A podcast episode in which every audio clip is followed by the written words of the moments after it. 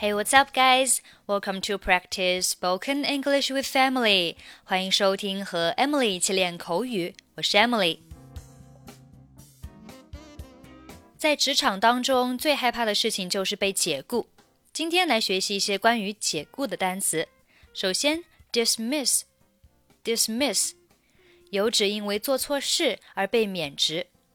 dismiss。He has been dismissed from his job for incompetence。他因为无法胜任工作而被解雇。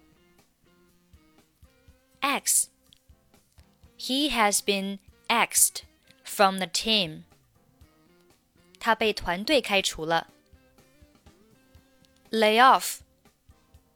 The factory is going to lay off many workers. 工厂打算裁员。OK，我们来听一下今天的对话。你好，约翰，能来一下我的办公室吗？Hello, John. Could you come to my office? 当然，我马上就来。格林先生，请问您找我有什么事儿？Sure, I'm just coming. Mr. Green, what can I do for you? 请坐。你们部门的员工都很努力，每个人都在认真的工作，这些都离不开你的管理。Have a seat, please. The staff in your department are pretty good. Everyone is working hard. These are all inseparable from your management. 这没什么， 我们还需要提高每个月的销售业绩，为公司创造更大的价值。It's nothing.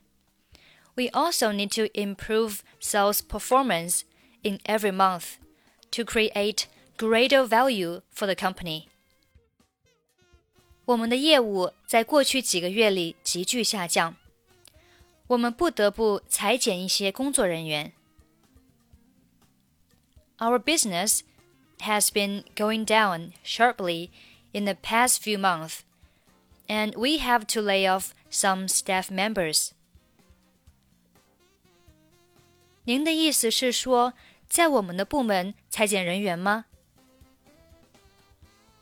Do you mean to cut staff in our department? 是的，很抱歉告诉你这个消息。 虽然你们一直都很努力，但是你们部门的业绩一直不好。Yes, I'm sorry to tell you the news. Although you have been working very hard, your department's performance is not very good. 我也是其中的一员吗？I'm among the people who have to go. 作为销售经理，你没有增加我们的销售量。As a sales manager, you have not increased our sales. 你是知道的，我一直都很尽职尽责，这份工作对我来说很重要，我还指望它养活我的家人呢。You know, I've always been very conscientious. This job is especially important to me. I was counting on it to feed my family. 我真的很抱歉，但这是董事会的决定，我也无能为力。I'm so sorry, but this is the board's decision. There's nothing I can do. 好吧，我尽量接受这个事实。 All right, I try to accept the fact.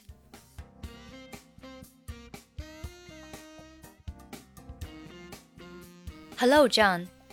Could you come to my office? Sure, I'm just coming. Mr. Green, what can I do for you? Have a seat, please. The staff in your department are pretty good. Everyone is working hard. These are all inseparable from your management. is nothing. We also need to improve sales performance in every month to create greater value for the company. Our business has been going down sharply in the past few months, and we have to lay off some staff members. Do you mean to cut staff in our department? Yes, I'm sorry to tell you the news. Although you have been working very hard, your department's performance is not very good. I'm among the people who have to go. As a sales manager, you have not increased our sales. You know, I've always been very conscientious. This job is especially important to me. I was counting on it to feed my family. I'm so sorry, but this is the board's decision. There's nothing I can do.